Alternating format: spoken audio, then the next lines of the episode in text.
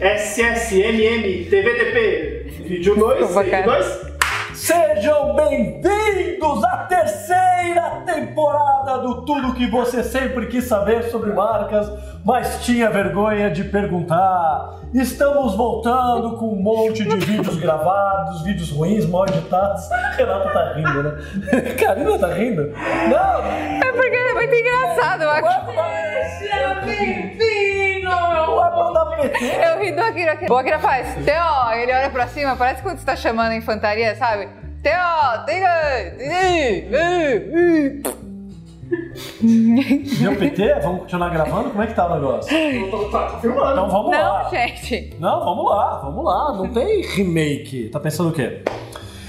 Bom, pra começar a terceira temporada. Terceira pergunta. A terceira pergunta não, a terceira temporada. Tá tudo errado. Tá já tudo errado mal. já. A terceira temporada está cagada. Né? Então não abaixem as expectativas, porque esse ano vai ser o pior. Ah, que horror. 2016S, vamos lá. Não, Então, temporada pelo 2 amor de S, Deus. vamos lá. Eu selecionei o que eu achei que seria a pergunta mais difícil e dura de responder de todas que estavam lá no nosso cadastro. Tem perguntas que foram mandadas em 2015 que a gente não respondeu, que o tempo a gente vai responder todas. E a pergunta desse cara, ele ficou assim, ele ficou tão com a pergunta dele, e pra quem já mandou pra gente sabe que tem lá a opção de ser anônimo, da gente não revelar o nome, que não só ele marcou pra ser anônimo, mas ele mandou como nome. Será que sou uma fraude? Não colocou o nome dele. Quando fui ver o e-mail, de repente pra ver qual era o nome da pessoa, ele colocou o e-mail melhor não arroba gmail. Ou seja, ele realmente está constrangido em fazer essa pergunta e não deveria, porque é uma pergunta muito boa. E embora eu não tenha exatamente outras perguntas exatamente como essa, tem perguntas parecidas lá no formulário e não é a primeira vez que eu escuto. É, então ela é delicada, ela é séria e ela é importante. Vamos lá? Karina vai começar perguntando e eu começo respondendo. Bom, então vamos lá. Eu fiz um MBA em branding e foi fantástico. Conheci profissionais ótimos e meu repertório aumentou muito. Pude me aprofundar em teorias, comportamento do consumidor, enfim, foi fantástico. Porém, eu tenho uma dificuldade em colocar em prática tudo o que aprendi. Pelo fato do curso ser mais, con- mais conceitual e não prático, eu fico um pouco perdido na hora do que fazer, de fazer acontecer, desculpa. Numa realidade de clientes menores, poderiam me dar uma luz de como seguir? Tipo, eu sei que receitas de bolo não são legais e eu nem quero isso. Queria apenas uma instrução de como fazer o meu trabalho acontecer, quais etapas seguir, etc. Sou um grande admirador do trabalho de vocês e espero que possam me dar uma luz, pois isso tem me frustrado muito. Me sinto um cara cheio de informação e conteúdo e consigo vender bem minhas ideias nas reuniões iniciais com o cliente e na hora das entregas me sinto frustrado.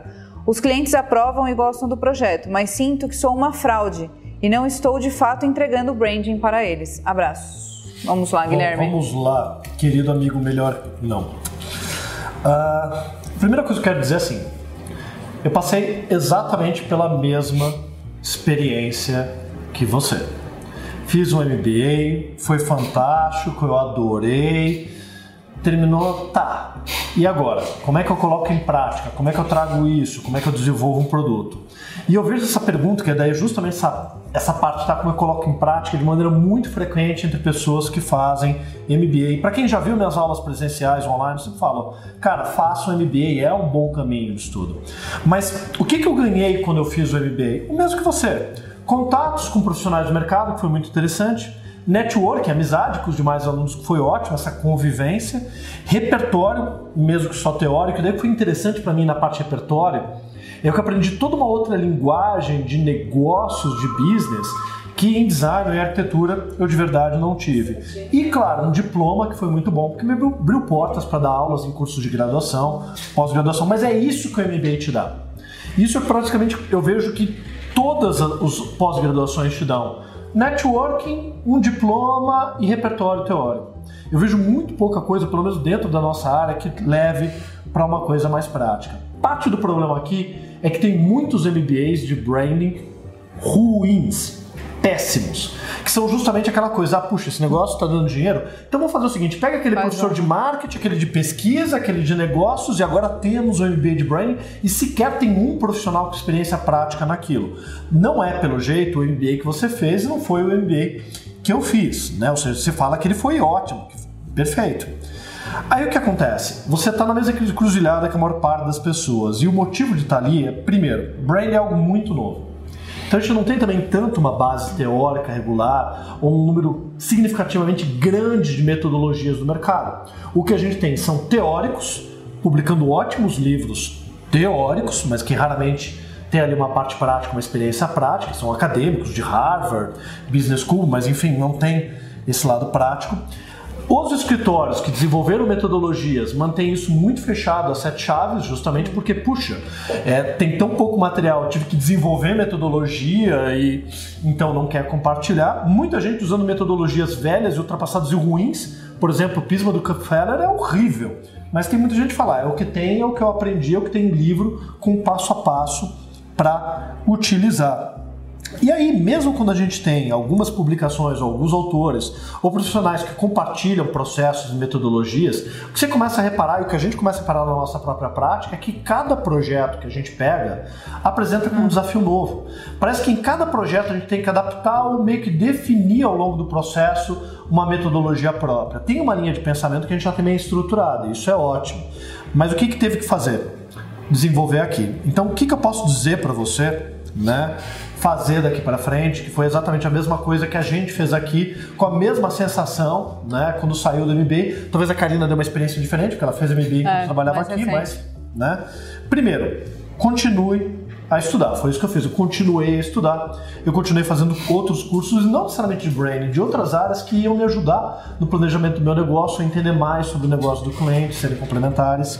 Segundo item, continuar a estudar e aí, nesse caso, não só com cursos, mas eu li um monte de livros, mas ler um monte de livros não é a mesma coisa que estudar um livro. Uhum. Estudar um livro, qual que você deveria fazer é pegar o autor, não exatamente fazer um fechamento, mas tentar fazer um resumo, tentar criar, sei lá, um infográfico do processo que às vezes ele está descrevendo no texto, mesclar com outros autores e tentar desenvolver uma metodologia própria. E é isso que a gente continua fazendo aqui, a gente continua estudando, a gente continua lendo, estou numa fase até de reler livros antigos e estudando e adaptando as nossas próprias metodologias. Infelizmente, nenhum MBA vai te dar uma receita de bolo que vai te resolver. Nenhum te fornece isso. Agora, você é um pouco vítima de um outro cenário que está ali, que é um cenário do processo de educação que eu tive. Meu filho, faça uma boa escola, tire boas notas. Aí que bom, vou poder parar de estudar? Não. É. Agora que você se formou no colegial, você vai ter que fazer a faculdade. Terminei a faculdade, yes, não, agora você tem que fazer pós-graduação. Terminei pós, você vai ter que continuar estudando e é assim pro resto da vida. E, enfim, é, é, é isso que eu podia dizer para você. Não tem uma receita de bolo, eu acho que você tem que ver vários autores, vários cursos, várias visões e ir formando as suas metodologias. Mas entenda assim, você não é uma fraude, você é alguém que já tem uma base de conhecimento teórico bom no mundo que é muito novo, em que cada um atua de uma maneira diferente. É. E aí, essa, isso que o Guilherme falou, a questão de estudar também, é, isso realmente tem que ser ao longo da vida e principalmente na nossa área, até porque a gente lida é, não, não sempre diretamente com o consumidor, mas é muito dinâmico. Hoje em dia é tudo muito dinâmico. A tecnologia deixou tudo muito mais dinâmico do que era antigamente. O consumidor hoje, ou o cliente do nosso cliente, não é o mesmo que há 20 anos atrás. Então é importante estudar não só branding, mas áreas afins até para ir complementando o seu conhecimento. E aí, através disso, você entender, no que foi o que o Guilherme falou, diferente de ler é estudar, você estudar, entender aquilo e tentar formar, é, de repente, módulos ou algo que fique melhor para você estruturar uma linha de projeto que para você faça sentido e que para o cliente também faça sentido, é importante isso pode te ajudar nesse processo, é, mas aí também não existe mesmo receita de bolo. O que a gente faz aqui, sempre fez, e que isso foi dando bagagem pra gente ao longo dos anos, foi tentar colocar em prática, testar de novo, vai errar, mas vai acertar, e aí você vai aprimorando, vai aperfeiçoando. Claro que a experiência ao longo dos anos vai com certeza é, preenchendo muito mais é, dando muito mais, é, como fala? Substância. Substância para essa sua metodologia. Mas não tem muito segredo mesmo. Realmente, ainda mais no caso que você narrou aqui pra gente, é testar mesmo. Ver o que você identifica como essencial para esse projeto, para cada projeto, e testar, pôr em prática e meter as caras mesmo. E aí, claro, né, com, com o mínimo da base que, que você já tem, muito mais até pelo que você comentou aqui. Então, né, é isso assim que eu tenho para acrescentar, além de tudo isso que o Guilherme falou. Eu acho que como recado final é o seguinte: é uma área em constante transformação e mudança, tanto brain como o próprio mercado consumidor, é. resumindo o que a Karina falou. É, você vai ter que continuar estudando pro resto da vida de qualquer forma, mesmo que o MBA tivesse te dado uma formulazinha ali passo a passo. Então a dica é: se você continuar sempre estudando, adaptando, aprendendo e utilizando diferentes metodologias para diferentes cenários e dando o melhor de si, numa área né, nossa em que todos nós somos todos pioneiros, você não é uma fraude. Se você der o melhor é. de si, continuar estudando, continuar aprimorando o teu processo e sendo o melhor profissional que você pode ser nesse momento, você não é uma fraude, você é. não precisa ficar assim. Só de ter ido atrás de um MBA, de estar estudando algo dentro da área, você já não é uma fraude, não é, é alguém que sem base nenhuma começou ali a pegar e fazer coisas para clientes sem, sem ter o mínimo de noção. Então, pode ficar tranquilo que está bem é, longe aliás, de ser uma. É o que mais tem nesse mercado, né? Pessoas é. que de repente, puxa, estou numa área X e a área brand dá é. dinheiro, então automaticamente ela fala, trabalho com brand. Não é? É, ai, mas eu sei fazer um logo. Não é brand. E aí você já queimou, não é brand. Eu sei fazer estratégia de marketing. Não é brand. Não é. Né? Eu sei fazer campanha. Não é brand. Então, é, e saber fazer e de fato fazer, fazer é existe um, um né? e o que você tem realmente, que são muitas fraudes, obviamente, no seu caso, profissionais sem base teórica real nenhuma também de branding, dizendo que fazem. Então, eu acho que a tua consciência aqui já é um sinal de que você está na direção certa. É, o problema não é nem saber, né? O problema é falar que sabe é. e aí depois entregar outra coisa. Bom, então é isso. Valeu? E não fica assim não, não fica magoado, não fica triste. Você tem futuro. Tem mesmo. Falou. Tchau, tchau.